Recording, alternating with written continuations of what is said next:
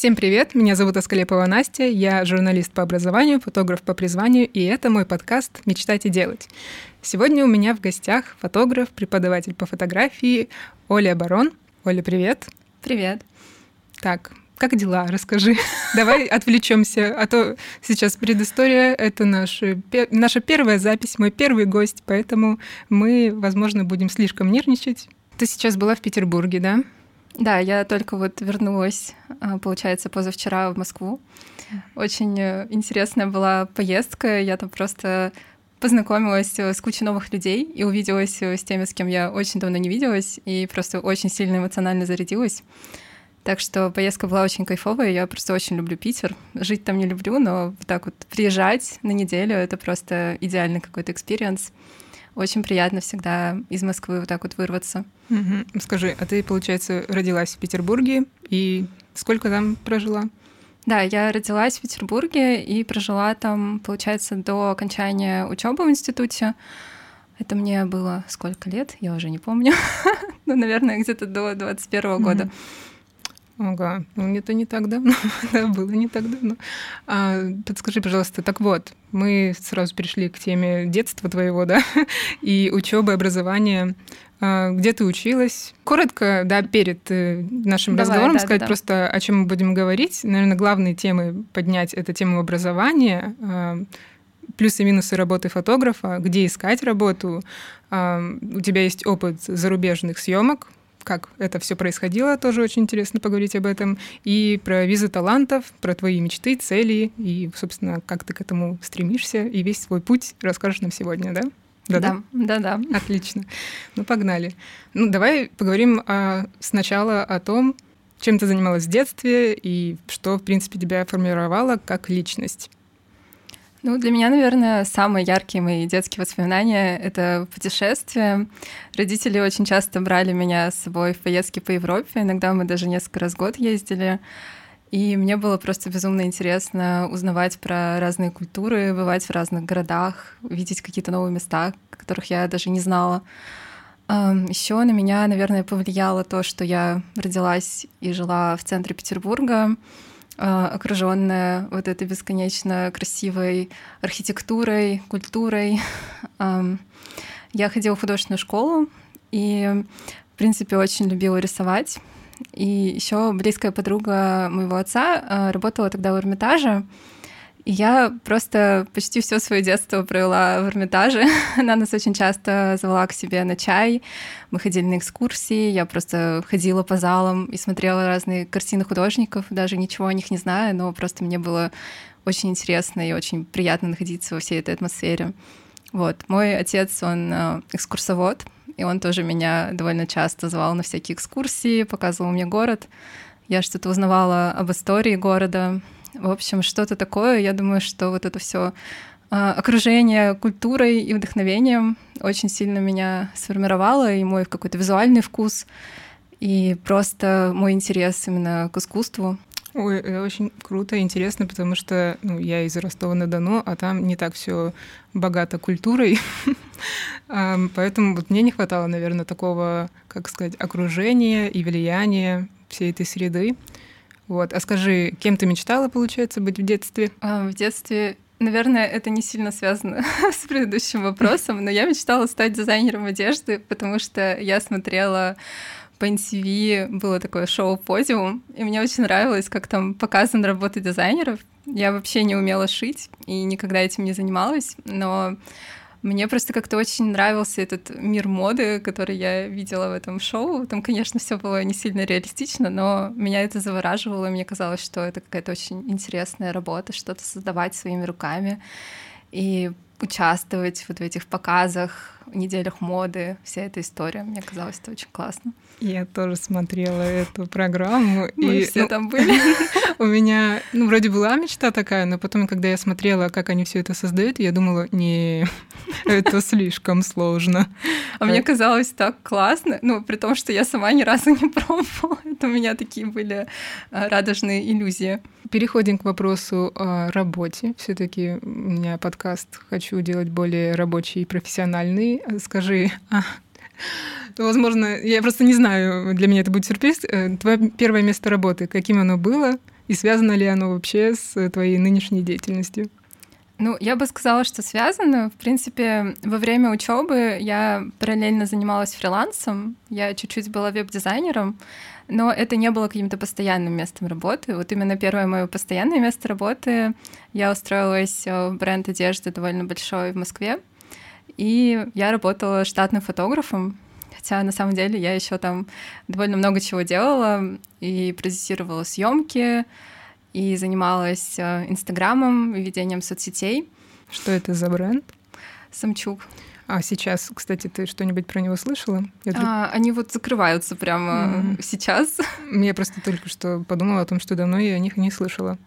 Но времена тяжелые, могу понять, что это все очень сложно. Но красивый контентик был. Блин, какой я несерьезный человек. Красивый был контент. Вот что я хочу сказать. А, в общем, про первый опыт твоей работы, вот именно в команде, в штате, от чего ты прям вот горела, кайфовала?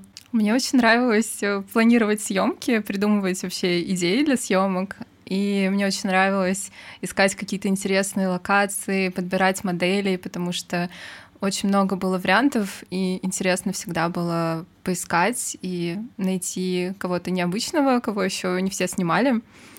А, Еще опыт был, в принципе, очень полезный с точки зрения того, что я понимала все внутренние процессы бренда из-за того, что я находилась прямо там, я работала именно в офисе, и я понимала, а, как съемки используются, я понимала вот весь цикл от планирования до того, как э, съемка выкладывается на сайт или в Инстаграм.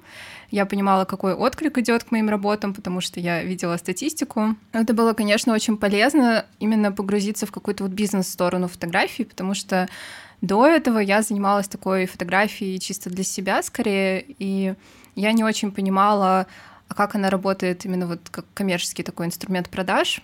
И очень интересно было это вообще понять и посмотреть на это с другой стороны. Угу. И сразу же спрошу о минусах работы в команде. не, ну, потому что это не какой-то провокационный вопрос, а просто на практике хочется узнать, э, какие там бывают подводные камни и что тебе не было комфортно, возможно. Ну, я думаю, главный минус, э, я уже о нем немного сказала, что я занималась э, очень многими вещами. Я одновременно была и фотографом, и продюсером, и занималась соцсетями, и, например, там проводила примерки с моделями, со всеми договаривалась. Очень много было каких-то еще дополнительных задач, которые ну, не были напрямую связаны с тем, что я вот как фотограф пришла на съемку и сделала съемку. И это было довольно тяжело, потому что, мне кажется, это такой довольно большой пул задач и большая ответственность для одного человека. И я, конечно, понимаю сейчас, что вот за счет того, что в моих нынешних проектах все эти вещи распределены между разными членами команды, мне намного комфортнее работать, я намного больше как-то фокусируюсь именно на своей работе и делаю ее лучше, просто за счет того, что я не отвлекаюсь на кучу других вещей. А, наверное, да, это вот основной такой для меня минус. Ну и еще я просто поняла, что я такой не совсем офисный работник. Мне довольно а, странно было сидеть в офисе. Мне казалось, что, в принципе, большую часть этой работы я могу делать, вот как я раньше работала на фрилансе из дома. Поэтому, да, я просто для себя уже пришла к тому, что, наверное, это вот первая и последняя моя постоянная работа. И все-таки на фрилансе я себя чувствую намного комфортнее, свободнее, у меня больше времени на то, чтобы заниматься разными проектами, не работать только вот в рамках одной компании. И еще я очень люблю украшения, и просто мне очень хотелось снимать разные вещи. Мне не хотелось снимать только в рамках вот одного бренда, одной эстетики. Это все-таки есть определенные ограничения, что ты можешь снимать. Мне хотелось, наверное, больше какого-то разнообразия, больше экспериментов. И Работа на фрилансе, она просто дает больше возможностей, ты знакомишься с разными людьми, ты сотрудничаешь с разными брендами, у всех свои запросы, и ты как бы подстраиваешься, но в то же время ты коллаборируешь тоже. Важный момент, который интересует, наверное, не только меня, а, в принципе, всех людей, которые вот входят в творческие профессии, как найти первую работу, когда у тебя нет толком опыта, как его наработать, как привлечь этих первых клиентов или вот войти в команду, потому что на HeadHunter как-то обычно, ну, есть объявление, но это очень странно. Я просто никогда именно работу фотографа на HeadHunter не находила. Я входила туда через там SMM-менеджеров. Ну, я устраивалась на эту работу как раз именно через HeadHunter. Mm-hmm. И многие мои друзья тоже, которые работали в московских брендах, они нашли работу именно через HeadHunter, поэтому я бы его не списывала со счетов.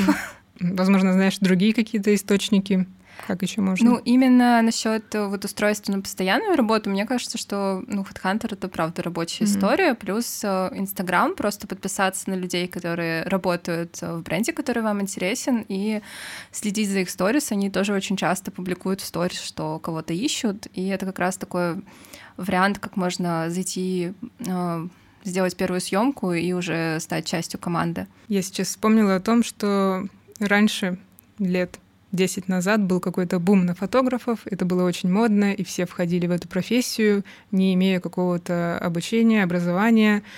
И у многих сложилось впечатление, что это такая очень легкая работа, такое о больном поговорим, да.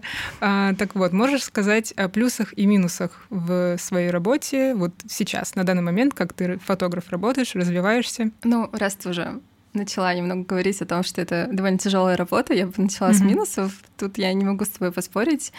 Действительно, съемки бывают э, тяжелыми и просто физически, когда это долгие съемки, например, какие-то выездные, вы там можете спать по три часа, ездить на какие-то труднодоступные локации. Это, ну, может быть просто тяжело съемки, которые длятся даже в студии, просто какие-то долгие смены, когда это съемка по 8-10 часов, это действительно не каждый может выдержать. И я думаю, что нужно рассчитывать свои силы и вообще понимать, э, какие съемки ты можешь делать. Плюс это может быть выматывающе эмоционально тоже, потому что все-таки это работа с большим количеством людей, это постоянный контакт с командой, и тебе нужно быть э, очень включенным в процесс и очень много отдавать, и быть немного психологом, немного таким интертейнером. Нужно поддерживать э, на площадке тоже какую-то определенную атмосферу, и довольно много ответственности, нужно просто уметь выдерживать эту ответственность, уметь включаться в процесс. Это может быть тяжело, и я понимаю, что ну, не всем эта работа подходит. Может быть, э, людям, кому сложнее вот так вот постоянно находиться в контакте с другими, может быть, лучше рассмотреть, например, предметную фотографию, где ты наедине с предметами, и тебе не нужно постоянно с кем-то общаться. Понятно.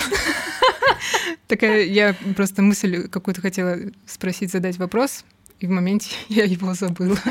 Ну, бывает, ладно.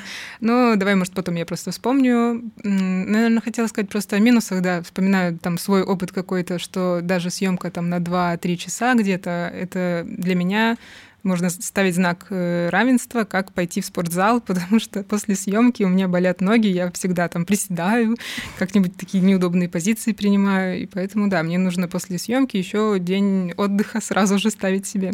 Мне кажется, вот насчет того, что очень устаешь и нужен день отдыха, это прям такая очень правильная мысль. Мне захотелось за нее зацепиться, потому что очень важно не планировать съемки подряд, и если есть возможность их как-то распределить так, чтобы день съемки, потом день-два отдыха, потом следующая съемка, это просто вот идеальная какая-то система, которая намного больше помогает вообще поддерживать баланс и не уставать, потому что у меня были периоды в жизни, когда я просто каждый день ходила на съемки, у меня там было по две съемки в день, и это действительно было адски тяжело, и я потом очень выгорела после такого насыщенного периода, потому что ну, просто не рассчитывала свои силы.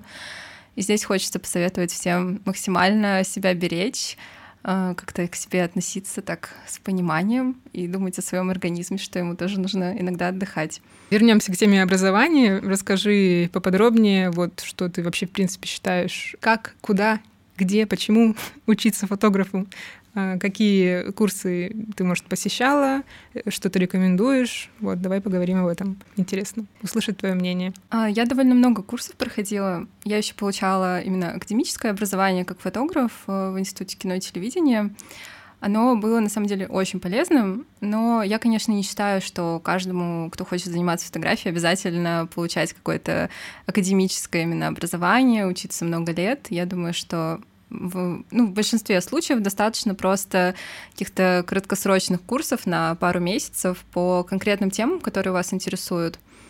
А, для меня курсы ну, стали какой-то вот мотивацией, и в те моменты, когда я чувствовала себя потерянной и не очень понимала, а что мне дальше делать фотографии, а кто я как фотограф, и куда мне идти, мне всегда очень помогало пойти на какой-то курс, э, пообщаться с разными людьми, просто поговорить про фотографию и находиться в таком поле мне как-то помогало конкретизировать э, свои цели и какие-то новые ориентиры, может быть, найти. А, из того, что я советую, а, я очень э, люблю курс э, по фотографии, а, который проходит в Петербурге, View Foundation. Я просто безумно э, советую ребят.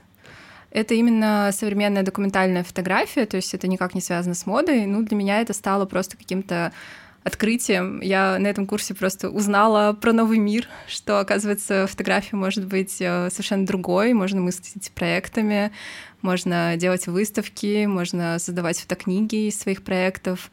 Это что-то, о чем я раньше не особо задумывалась, и это как-то очень э, далеко существовало в моем инфополе. А после этого курса для меня эти вещи стали намного более понятными и близкими. Это было вообще замечательно, но, к сожалению, оно только в Петербурге, mm-hmm. поэтому, да, вот я живу в Москве, поэтому я смогла сходить только на короткий один курс, и потом я все-таки вернулась в Москву. А про онлайн-курсы свое мнение выскажи. Ну, онлайн-курсы у меня, к сожалению, не было какого-то суперположительного mm-hmm. опыта именно в прохождении онлайн-курсов, и поэтому я сама очень сомневалась, а стоит ли мне делать такой онлайн-формат. Потому что мне кажется, в онлайне очень сложно именно добавить какой-то элемент э, вот этой живой работы с фотографиями и живого общения.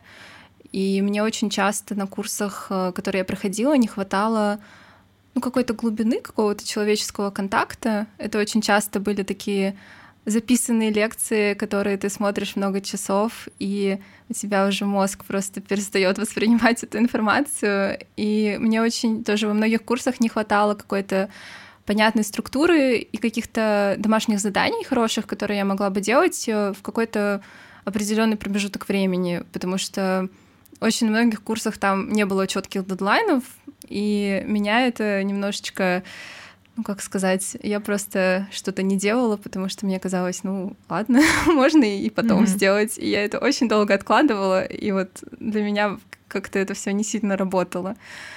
Ой, воспользуюсь моментом, расскажу про свой опыт прохождения курсов. В общем, в далеком 2011 году, когда у меня появилась первая зеркальная камера, я пошла на какой-то стандартный базовый курс, э, назывался «Выжми свой фотоаппарат». И там просто по факту нас учили нажимать ну, правильно кнопки, какая кнопка, что означает. Но большой был плюс, что давали задания, и допустим, там с короткой выдержкой, с длинной выдержкой, разные кадры нужно было составлять, и там мы могли включать свою фантазию и как-то придумывать какие-то истории. Ну, в общем, мне нравилось в курсе то, что не только техническую часть, но и какую-то творческую тоже подключали, что мы могли творить. А мне тогда было сколько? Сейчас, сложно. Лет 17, наверное. Ну, это вот был последний год школы, наверное. Да, 11 год. А, вот, и поэтому как-то мне все это супер нравилось, естественно, но по факту я не могу сказать, что прям этот курс, он вот дал мне такую базу, и что мощный толчок фотографии, я после этого стала фотографом. Нет, я потом, у меня был большой перерыв, я ну, просто камеру свою оставила на полочку, она пылилась, и потом, когда я уже практически начала фотографировать для каких-то клиентов, я на Ютубе гуглила уроки, вбивала в поиск там, как Э, отбелить зубы, как э, сделать загорелую кожу или как там работать со светом. Я записывала там световые схемы и потом шла сама на практике это все делала. И, конечно, на самом деле я за и онлайн-курсы, и просто какие-то курсы. Это очень мощный толчок в какое-то творческое развитие, если у тебя есть какой-то застой. Ты, допустим, не знаешь, что делать, тебя ничего не вдохновляет, и тебе нужно как-то, как сказать, себя растормошить. Вот. И хотела с тобой еще поговорить про твой онлайн-курс, который ты вот запускала. Вообще, в принципе, давай расскажи о своих онлайн-продуктах. В принципе, я знаю, что их не один. Как ты вообще решилась, как ты начала? Я думаю, началось все с того, что я просто сама проходила очень много курсов. И последние несколько лет у меня как-то много случалось разочарований, потому что вроде бы идешь к человеку, который, ну, явно эксперт, явно хорошо снимает, и я на него равнялась и думала, что ну вот обучение у этого фотографа точно мне даст э, какой-то толчок, mm-hmm. рост, э, что-то полезное я получу с этого обучения. И получалось так, что мои ожидания не совсем оправдывались, и мне как-то многого на этих обучениях не хватало. Я просто видела очень много каких-то косяков и организационных, и просто я понимала, что человек не сильно заинтересован вообще в обучении. И просто я, наверное, как-то пришла к выводу, что есть люди, которые просто хорошие преподаватели, а есть mm-hmm. люди, которые хорошие эксперты, но они не хорошие преподаватели. И мы как-то говорили об этом с подругой, о том, что нам вообще хотелось бы от обучения фотографии. И я поняла, что мне во многих курсах очень не хватает именно какой-то художественной и концептуальной составляющей. Это то, что я получила действительно только на одном обучении, которое было в Петербурге. И это был уклон именно в современную фотографию. Но я поняла, что все курсы, которые я проходила по fashion-фотографии, портретной фотографии, что-то вот э, между, что-то связанное с коммерцией, там везде очень сильный был акцент именно на коммерцию и на техническую сторону, и очень мало было про art direction, про концепции, про какую-то художественность. И мне очень сильно этого не хватало, и я подумала, что, ну, блин, а почему бы нет? У меня уже достаточно опыта, и почему бы мне не попробовать э, самой сделать именно то, что я сама бы хотела получить, может быть, там несколько лет назад, что мне супер бы помогло именно в тот момент э, просто воспитать в себе насмотренность, э, понять какие-то ориентиры, найти именно что можно делать и посмотреть на фотографию просто под более широким углом, потому что мне кажется, очень у многих именно такая проблема, э, что есть несколько каких-то понятных путей и нет представления, что еще можно делать. А делать фотографии можно очень много, и вот это обучение в Питере для меня как раз открыло совершенно новый путь э, с выставками, с фотокнигами. Я вообще об этом раньше не знала, и поэтому очень интересно было именно посмотреть вот так. И я подумала, окей, а я же могу тоже рассказать просто о разных э, путях, как можно работать с брендами, как можно работать с частными клиентами и насколько разная вообще может быть фотография. Может быть, кто-то как раз захочет э, сменить направление или поймет, что в его направлении тоже можно работать по-разному, и не обязательно ориентироваться исключительно на то, что делают фотографы, которые рядом, потому что можно стать таким творцом уникальным, которому будут идти вот исключительно за его видением, и можно создавать какие-то вещи, которые не делает никто другой, но которые именно вас будут отличать. Вот, и мне как-то очень интересно стало заняться этим, попробовать структурировать свои знания. А, я вот провела первый запуск своего курса, он такой был небольшой, немного для меня тестовый, но это был вообще супер вдохновляющий и супер полезный опыт. Э, вспомнила, как э, какой-то был онлайн-вебинар, и я, когда я вижу, что кто-то из фотографов проводит онлайн-вебинар. Я такая, конечно же, участвовать, особенно если он бесплатный.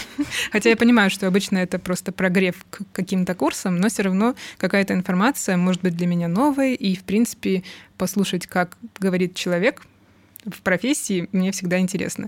И я помню, как вот я не буду называть имена, наверное, но тоже для меня такое было открытие, что я вот э, видела работы какие-то очень крутые, и мне казалось, вау, да, я там где-то там далеко до этого, а потом слушаю, это была девушка, и как она говорит, что, ну, я снимаю только там с естественным светом, я вообще не разбираюсь, я там в фотошопе просто там по наитию тыкаю, и я такая думаю, о, так я тоже так делаю.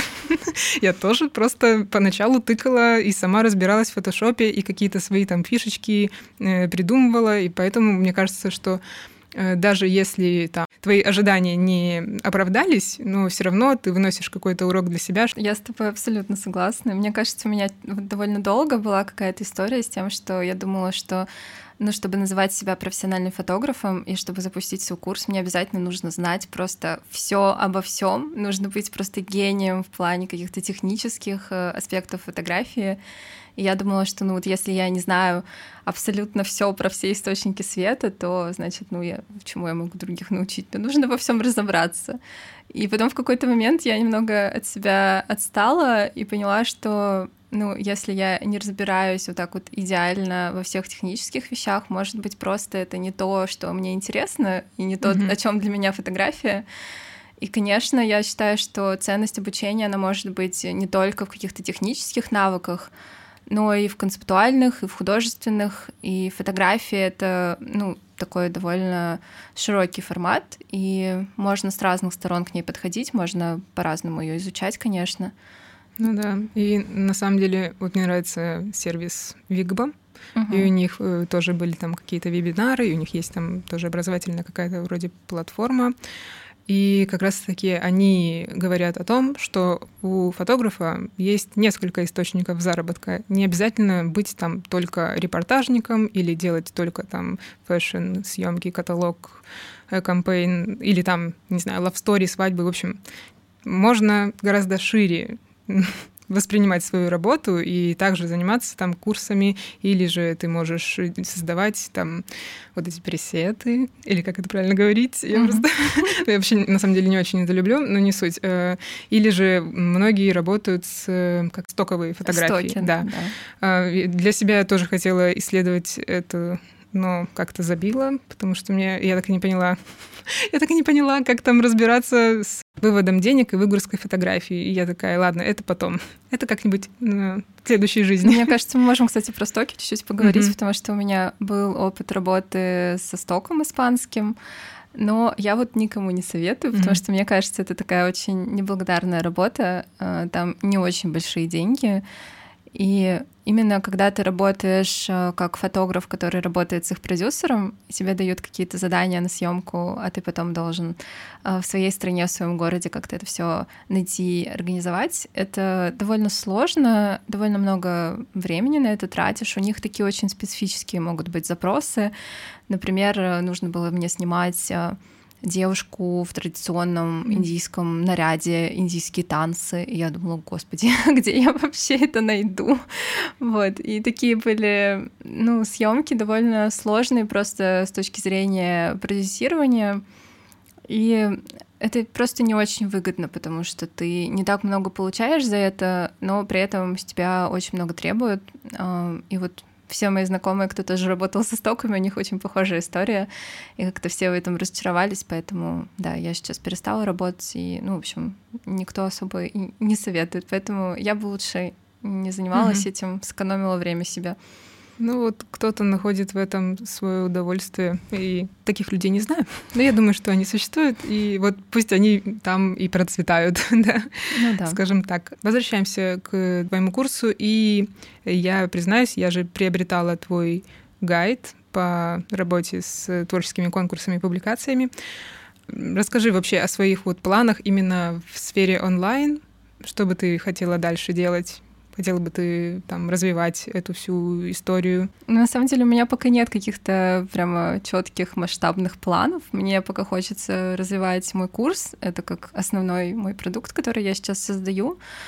Мне бы хотелось просто прийти к какой-то системе, когда меня максимально все устраивает. Я могу уже брать большее количество учеников. Я думаю, на следующий поток уже сделать э, какую-то возможность проходить курс э, с куратором, чтобы все-таки не все зависело от меня, а еще был какой-то человек, который мне помогал бы заниматься разборами, чтобы просто я могла брать больше людей, потому что я понимаю, что запрос есть, а все-таки с тем, как у меня сейчас все устроено, я могу брать ну, очень ограниченное количество людей. Я поняла вот по прошлому курсу, что, например, на тариф с обратной связью я не могу брать больше пяти человек. Это просто ну, какая-то данность, э, что я не могу работать э, с огромным количеством человек. Это созвоны, на которых я провожу прямо индивидуальные разборы. Я очень сильно включаюсь именно в контекст, э, что человек делает, к чему он идет. И я прямо на протяжении всего курса его веду к его цели, даю фидбэк по его съемкам, и мне комфортно это делать, когда человек немного, потому что мне кажется, что вот эти все курсы с созвонами по 30 человек, когда никто не успевает э, показать свое домашнее задание, и ну, половина человек просто не получает обратную связь, за которую они заплатили. Мне это кажется какой-то очень странной, неработающей системой, поэтому сейчас я как раз думаю в сторону того, чтобы э, дать возможность получать обратную связь, но просто чтобы ее давал кто-то, кроме меня еще.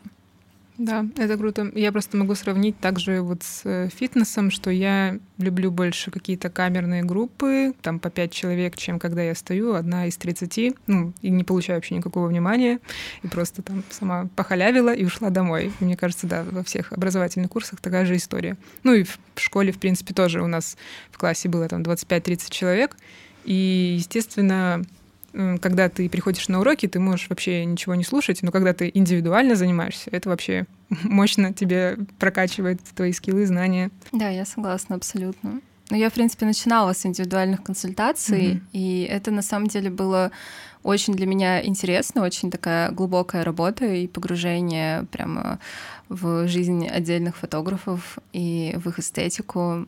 Это было да, очень интересно и очень вдохновляюще, но в то же время очень тяжело эмоционально. И я поняла, что все-таки формат такой работы в небольших группах э, до пяти человек, он для меня самый, наверное, оптимальный с точки зрения, сколько я на это затрачиваю ресурсов и сколько люди получают от этой работы в группе. Потому что индивидуальная работа, ну вот я давала консультации по 10 тысяч, я просто спустя несколько консультаций я поняла, что они не могут стоить 10 тысяч, mm-hmm. потому что, ну, это действительно очень глубокая работа, очень большая эмоциональная дача. И сейчас я бы индивидуальные консультации, если бы проводила, то я, наверное, намного бы выше ценник поставила, просто потому что мне кажется, что ну, в целом это должно стоить mm-hmm. намного дороже. Воспринимай как хочешь этот вопрос. О чем ты сейчас мечтаешь? Может, не только в плане там фотографии, а просто по жизни своей? Но я не уверена, что могу сказать, что у меня есть прямо конкретная мечта. У меня есть цели, mm-hmm. к которым я так потихонечку иду. И одна из таких целей — это переезд в Лос-Анджелес. И мне очень хочется еще развиваться в фотографии именно с художественной точки зрения. Мне хочется проводить свои выставки, хочется работать э, с международными галереями и развиваться не только в рамках России. Это для меня сейчас э, очень важно — вот, наверное, как-то так. Так, и у тебя был опыт уже, ты какое-то время жила за границей. Расскажи, какие страны ты посещала, где уже проводила какие-то съемочки? Ну, я не то чтобы жила, а, я уезжала на несколько месяцев ну да, я в принципе, это просто, это не был такой серьезный какой-то переезд, но да, именно опыт э, жизни такой уже, наверное, не туристический, но еще не совсем переездный. Он у меня был в США и в Турции. И еще я довольно часто просто ездила в Италию, и да, несколько съемок у меня было в Италии, но э, в Италии были съемки именно такие клиентские, портретные, я там не работала с брендами, но я взаимодействовала с модельными агентствами, мы там обсуждали сотрудничество, но я просто из-за того, что приезжала очень ненадолго, это не переросло в какую-то долгосрочную историю. Пошли не по сценарию, я сломалась. Да не-не-не, просто смотри, ты начала говорить про Италию, а в Турции ты, получается, ну, сколько по времени ты была, путешествовала, скажем так? Турция, Италия, какие сроки это пребывания? А, в Турции я была два месяца, а в Италии я просто приезжала в течение где-то пяти лет по пару недель, но я прямо очень часто приезжала, то есть какие-то были для меня регулярные поездки. Так что более-менее я что-то про Италию уже поняла за это время. Вот, а по поиску клиентов, там, в принципе, у тебя все срабатывало через Инстаграм и сарафанное радио? Да, да. А в Турции я просто, как только приехала, я вступила во все чатики в Телеграме, mm-hmm. которые есть. А, ну, плюс я в Инстаграме тоже написала в шапке просто место, где я находилась. И да, через, э, через такие способы пришли клиенты. Но я именно работала с портретными съемками. Я не работала в Турции с брендами, хотя сейчас у меня уже планируется именно с брендом там съемка. Это вообще довольно интересная история. Так просто получилось, что на меня в Инстаграме был подписан э, дизайнер турецкий. И он сдавал квартиру. И я написала в какой-то момент, э, когда я жила в Каше, сначала это такая небольшая деревня, которую любят все русские, и я поехала туда просто потому, что я видела ее у всех в Инстаграме. И потом мне захотелось куда-то переехать уже в такой более большой город. И я написала в Инстаграме «Ищу жилье в Анталии». И мне написал этот дизайнер э, такой «Привет, я сдаю квартиру, ты можешь пожить у меня». Вот, и я просто арендовала у него жилье, но при этом мы как-то очень много начали общаться именно в тот момент, когда я там жила. Я познакомилась с кучей его друзей, и это был какой-то очень классный опыт. И сейчас он запускает свой бренд э, украшений, и вот он меня позвал на съемку. Я очень надеюсь, что она случится. Ну, тебе вообще очень понравилось в Турции, да? Мне очень понравилось Турция. Я даже от себя не ожидала, но я просто влюбилась в эту страну. Там невероятно красивая природа и невероятно добрые, открытые люди. Конечно, я понимаю, что очень сильно зависит э, от того, кому ты попадешь, какой у тебя опыт будет. Э, и без турецкого языка действительно в Турции довольно сложно, потому что, конечно, они относятся к людям, которые говорят с ними на английском, немного не так, как к людям, которые говорят на турецком. Так что я поняла, что все таки нужно мне учить турецкий к следующему приезду, чтобы я хоть чуть-чуть могла общаться. Так, мы отклонились от курса. Теперь, значит, Возвращаемся к Америке. Итак, расскажи про свой опыт в Америке. Так, значит, ты, получается, прилетела в Лос-Анджелес. Какой у тебя был план? У меня был план просто познакомиться с максимальным количеством людей и сделать несколько творческих съемок, э, чтобы э, завести просто какие-то контакты, которые у меня потом сохранятся. Ну и, в общем-то, я осуществила свой план. Я написала сначала во все модельные агентства, которые там были, которые мне понравились, у которых были хорошие модели. Мне очень быстро все ответили. А, что я, кстати, отметила, что мне очень понравилось в Америке, а, то, что совершенно другая какая-то деловая этика. Люди очень вежливо и очень дружелюбно отвечают. И даже если тебе отказывают, тебе никто не откажет грубо. Тебе очень деликатно, очень вежливо все пишут. И мне просто очень понравилось, что все вопросы решались э, максимально этично, дружелюбно, не было никакой пассивной агрессии, не было ко мне никаких э, странных вопросов, как бывает иногда в российских модельных агентствах. И я договорилась э, на две творческие съемки. А сначала я искала модель, я писала во все модельные агентства, которые я там нашла. А, после того, как я уже договорилась э, с букером модельного агентства, мы уже договаривались на какую-то конкретную дату. После этого я уже искала команду. Опять же, все через Инстаграм, через соцсети. Я искала, какие вообще есть э, фотографы, стилисты в Лос-Анджелесе. И я просто смотрела даже иногда через аккаунты брендов, кого они отмечают, кто для них снимал. И я переходила просто по ссылкам, искала всех стилистов и написала всем, кто мне понравился. На самом деле, это был для меня такой период, когда я писала очень много писем, и я, наверное, всем советую, кто хочет вообще развиваться в фотографии, это искать людей и писать много писем. Mm-hmm. это очень э, помогает вообще с кем-то познакомиться. Даже несмотря на то, что не со всеми у меня получилось э, о чем-то договориться, иногда просто я писала, и человек такой, боже, какие у тебя красивые фотографии, я бы очень хотела с тобой поработать, но, к сожалению, в эту дату я занята, но я тебя там запомню, на будущее добавлю какой-нибудь списочек.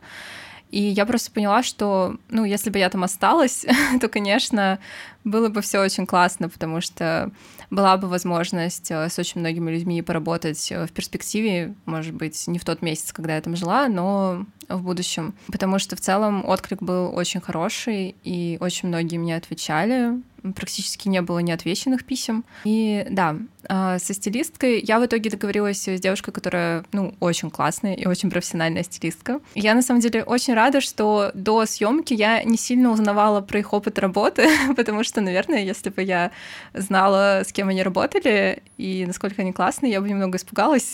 Но за счет того, что я просто написала, мне просто понравились работы, мы как-то очень э, легко, очень на равных э, обо всем общались, я об этом не думала. Мы сделали очень красивую одну творческую съемку, и все было очень классно. Потом где-то через наверное, две недели я зашла в Инстаграм, и я вижу, что эта же стилистка работала над обложкой Times, и я такая, офигеть, mm-hmm. как мне повезло вообще. ну, я очень оценила, наверное, уровень профессионализма всех людей, с кем я работала в Лос-Анджелесе. Все были просто максимально сосредоточены на своей работе, и даже несмотря на то, что это было творчество, все максимально ответственно ко всему подошли, никаких опозданий, никаких там э, «Ой, я не нашла эту вещь, поэтому я ничего не взяла». И мне просто очень понравилось работать именно э, в такой команде. Визажистка тоже была просто замечательная. Вообще все были очень классные, все как-то э, очень открыто ко всему подходили.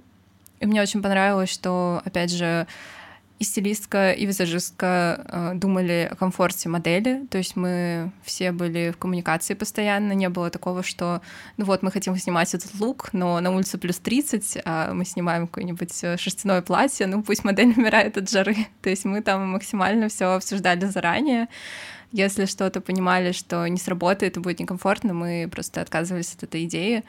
И мне это очень понравилось в работе, потому что, конечно, это очень влияет все на результат. И когда все участники процесса довольны и кайфуют от того, что делают, конечно, результат получается прям на порядок выше. И я очень сильно люблю эту творческую съемку, которую я сделала с командой. Я еще сделала несколько творческих съемок, которые были без команды, просто поснимала тесты для моделей, чтобы познакомиться с разными букерами разных модельных агентств. И тоже это было все очень классно, очень интересно. Я там познакомилась с несколькими дизайнерами украшений. В Лос-Анджелесе очень классные бренды украшений. Я просто влюбилась, и я поняла, что для меня это вообще, наверное, идеальный город по очень многим параметрам. Особенно в плане того, что, в принципе, там можно делать, э, как там можно работать. Конечно, это не Нью-Йорк в плане количества брендов, но те бренды, которые там есть, они действительно очень интересные, очень аутентичные, со своим каким-то взглядом, со своей эстетикой. И меня это очень зацепило. Сейчас, возможно, будет такой банальный для кого-то глупый вопрос, но для чего нужны творческие съемки? Творческие съемки, я думаю, есть э, два ответа на этот вопрос. Mm-hmm. Первый, с точки зрения коммерции и какого-то продвижения, это очень классный какой-то способ познакомиться с новыми людьми, которые потом могут позвать вас на работу. Если вы уже вместе поработали, они уже понимают, э, что вы ответственный человек, что вы делаете классный результат, они намного больше просто будут вам доверять, и намного больше шанс, что вы потом с ними поработаете вместе на коммерции. Особенно если это стилисты, визажисты, очень часто их рекомендация может прямо решить э, вашу карьеру, и вам это может очень сильно помочь.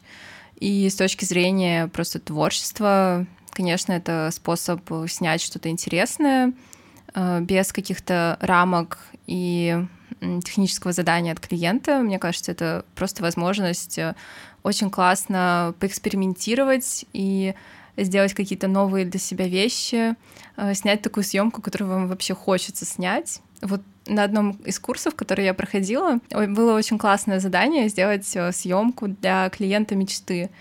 И мне это так сильно помогло, потому что я тогда работала с такими клиентами, которые, может быть, не совсем соответствовали той эстетике, в которой я вообще хотела снимать. И по этому заданию я сделала съемку, ну, просто для моего любимого европейского бренда COS, и я просто сделала именно так, как я бы сняла, наверное, это для них. И это был действительно очень классный опыт, потому что я просто почувствовала, насколько эта съемка больше меня отражает, чем те коммерческие съемки, которые я делала для этого. Она, она была прямо на уровень выше, и она как раз потом уже стала привлекать э, других клиентов, которым как раз э, близка такая эстетика. Да, кстати, это очень классное задание. Я не раз слышала, что да, многие советуют просто выбрать какой-то, какой-то бренд свой любимый и представить, что ты для него снимаешь. Всю свою фантазию воплотить в реальность. Да, надо попробовать, кстати. Я так никогда не делала.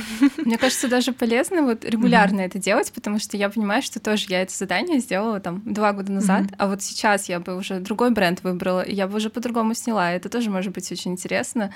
Мне кажется, вообще вот классная тема с курсами вести какой-то дневник и записывать себе э, те вещи, которые с курса были полезны, к чему можно вернуться и что, может быть, еще раз сделать, потому что сто процентов, как вы снимаете год назад и как вы снимаете сейчас, это уже разные уровни, и вы на новом уровне можете сделать то же самое задание, только совершенно по-другому.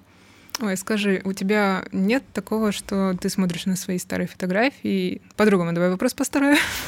А, когда ты смотришь на свои старые фотографии, которые ты вот сделала несколько лет назад, ты как к ним относишься? Есть ли у тебя такое, что вот те, которые первые-первые, ты думаешь, ой, этот опыт лучше никому не видеть? Или наоборот, думаешь, о, нет, это было хорошо, я молодец.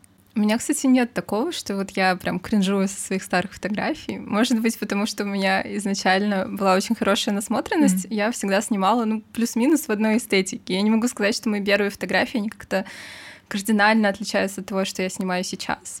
Ну, в плане стиля именно. То есть, конечно, технически они были намного хуже сделаны, я намного меньше понимала, как вообще делать хорошие кадры, но они, наверное, все таки существуют в какой-то той же визуальной вселенной, это та же самая эстетика, и я просто смотрю, я вижу, как мой стиль развивался, как я лучше понимала, о чем я снимаю, что мне интересно снимать, какие визуальные элементы мне хочется в свои фотографии добавлять. Мне кажется, у меня такое отношение, как, ну, это просто часть моего пути, и я, наверное, люблю все, что я делаю. Мне не хочется себя сильно критиковать. Мне хочется, наоборот, себя похвалить, что я не остановилась вот на тех первых попытках, а пошла дальше, и это все выросло в то, что выросло.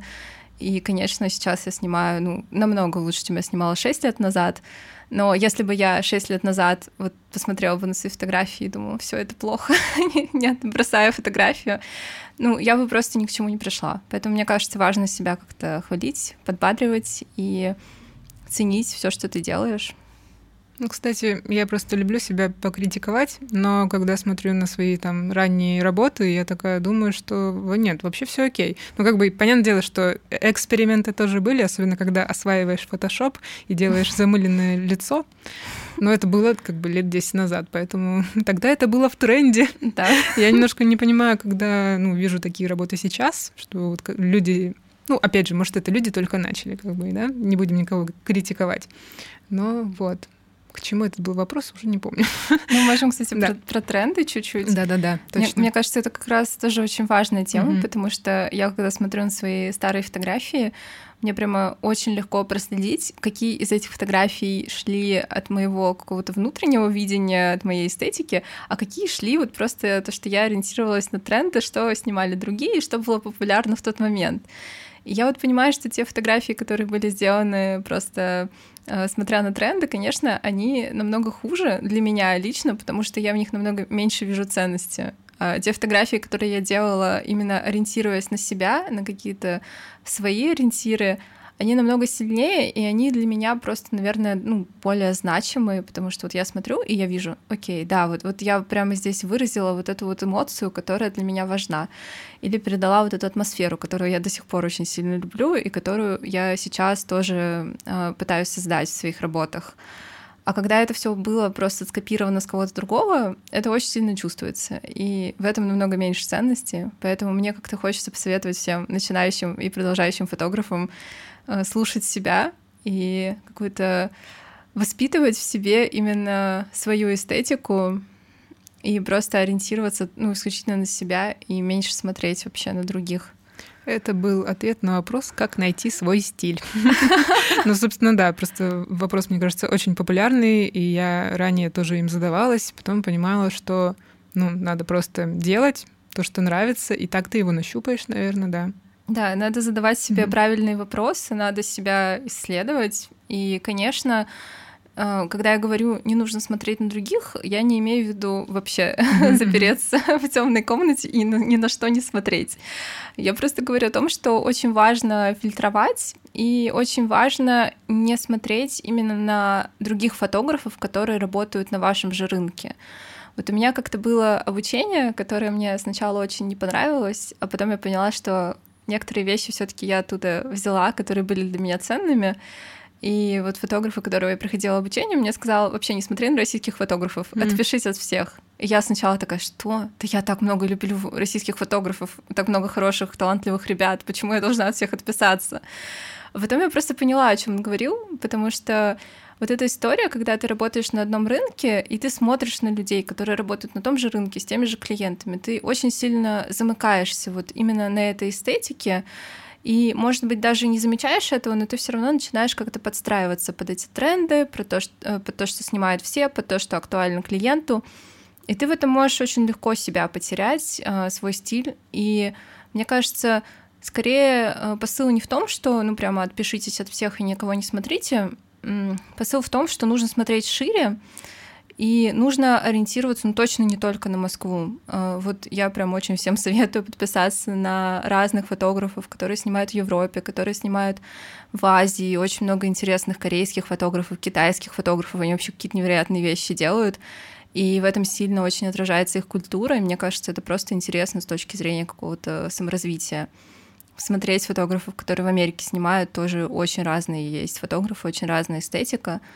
И просто чем больше ты видишь, тем проще из этого найти что-то свое И опять же, нужно просто создавать для себя какие-то такие точки. Вот, я смотрю на эту картину, она меня очень зацепила. Окей, почему, почему мне нравится эта картина? Что конкретно меня в ней зацепило?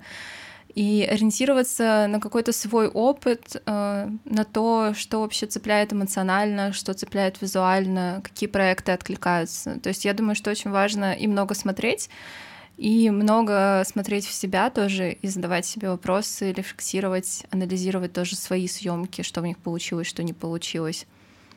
Вот, да. Это очень классная тема. Я поняла, что у меня не было ее в списке, но об этом как будто бы можно вечно говорить, о том, где искать вдохновение, о фильмах, о сериалах. В общем, я думаю, нам надо будет записать еще один подкаст.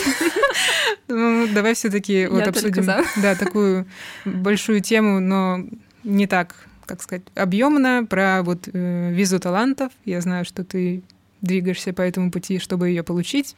А, можешь как-то коротко рассказать вообще о своих планах, да, наверное, на Америку и о планах в получении визы? Да, у меня есть э, план получить визу таланта, потому что я поняла, что это единственный такой э, подходящий для меня способ переезда в Америку. Э, другие способы я рассматривала, но поняла, что Um, да, не сильно они хорошие, можете о них э, почитать. Наверное, не буду сейчас э, все способы озвучивать, но да, виза таланта — это способ, который позволяет именно переехать и работать э, как фрилансер, работать с разными клиентами, и она очень э, подходит именно творческим специалистам, которые не хотят устраиваться в конкретную компанию, хотят э, работать, ну, продолжать точно так же на фрилансе. А для нее нужно доказать, по сути, что ты состоявшийся творческий специалист в своей стране.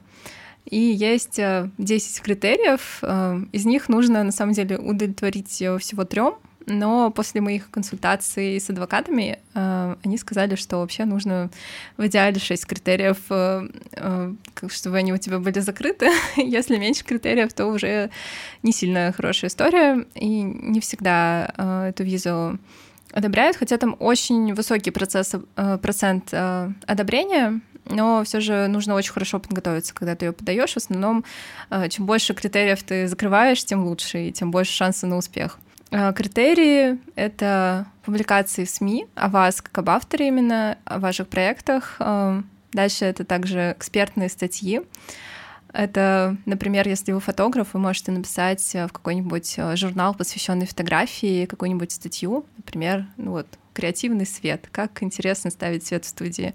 Это будет считаться экспертной статьей. А дальше нужны победы в конкурсах, э, нужно участие в выставках или наличие своих соло-выставок, членство в профессиональных сообществах, рекомендательные письма тоже очень важный критерий, и я думаю, что его не так сложно закрыть, потому что рекомендательные письма можно получить, э, в принципе, не только от клиентов, но и от коллег, с кем вы работали, а, люди, которые имеют какие-то значимые достижения в сфере, тоже какие-то хорошие публикации, какую-то публичность. А, если они пишут вам хорошее рекомендательное письмо, это очень сильно вам тоже сыграет на руку. А, еще важно, еще один критерий — это судейство на профессиональных конкурсах, и еще важно уметь подтвердить э, свой доход, что он выше среднего а, в сфере. Вот это я, честно говоря, не очень понимаю, как сделать, поэтому, может быть, этот критерий у меня не будет закрыт. Но да, довольно много вариантов, и главное просто хотя бы какие-то из них, чтобы у вас были. Вот, я предлагаю через полгода или через год встретиться еще раз перед микрофончиками и обсудить, собственно, как у тебя с этим дела. Мне кажется, через полгода прогресс небольшой будет, если ну, честно. Ладно, тогда через год точно будет прогресс. Э, подведем какие-то итоги, поговорим о вдохновении. Вот. А сейчас предлагаю, наверное, уже закругляться. Спасибо большое тебе, что уделила время и все рассказала так подробно, так классно, ярко. Было интересно с тобой поговорить. И, собственно, последнее, что я хотела у тебя спросить, может быть, у тебя есть какие-то рекомендации или напутствия нашим слушателям, ну вот на тему, наверное, фотографии, раз мы уж о работе фотографа говорили. Ну, я думаю, что очень важно не ждать от себя слишком многого, и просто когда вы начинаете пробовать разные варианты, посмотреть, что подходит именно вам, а, попробовать разные пути, попробовать разные жанры фотографии. И если интересно, каково поработать в офисе, можно всегда устроиться в офис и попробовать. может быть, вам это как раз подойдет. А, и я думаю, что очень важно тоже ценить себя и свое видение, и не отказываться от этого, а наоборот э, заниматься тем, что вы развиваете то, что вы делаете. И да, просто цените себя, свои работы и будьте собой. На этом все. Всем спасибо. Всем пока. Пока-пока.